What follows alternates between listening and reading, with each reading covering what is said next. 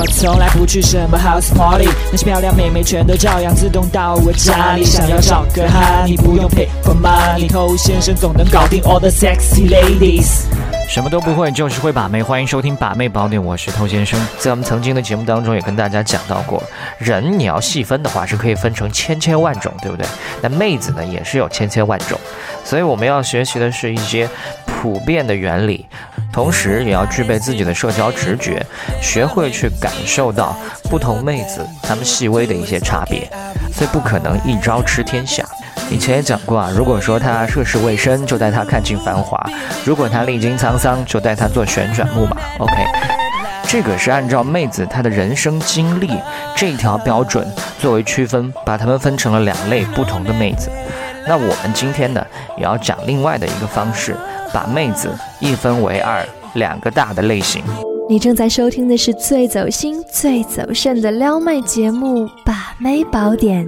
添加微信公众号 k u a i b a m e i，参加内部课，学习不可告人的撩妹套路。内部客服微信号 a r t t o u 好，欢迎在节目之外去添加我们的公众号。那我们今天要拿什么作为标准来区分妹子呢？我们既然是要去撩妹，既然是想要去跟妹子发生一段美好的关系。那么我们不妨从妹子的爱情观来切入，来看一下有什么不同的妹子。我们可以非常简单明了的把妹子分成偏浪漫跟偏现实的两种不同类型。浪漫型的，喜欢每天腻歪，每天跟你撩来撩去，什么事情都没有谈恋爱重要，所产生的花费根本不值一提，完全不放在心上。喜欢听浪漫的情话，让他反应超强烈，爱做浪漫的事，让他没办法忘怀。而现实的妹子，你要是跟她玩浪漫的话，她会觉得你不脚踏实地，跟你在一起不适合过日子。所以你对他们浪漫的话呢，往往会让他们产生一种想法，就是你适合谈恋爱，但不适合结婚。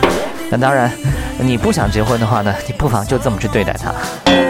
所以偏现实的妹子呢，往往会更想了解你的情况、你的经济实力、家庭条件。很多会走上相亲之路的妹子呢，一般都是这种偏现实类型的妹子。甚至他们在面对相亲这件事情的时候，热情是非常高涨、干劲非常足的。那浪漫型的妹子，哪怕是被家里逼着去，也是很无奈，因为他们觉得这是一件非常傻逼的事情。这种人，你不让他谈恋爱。或者说，在一段不太美妙的关系当中，那就是生不如死。相对来说，物质条件丰裕一些的人呢，会更加偏向于浪漫。你要连饭都吃不饱，哪有心情去风花雪月？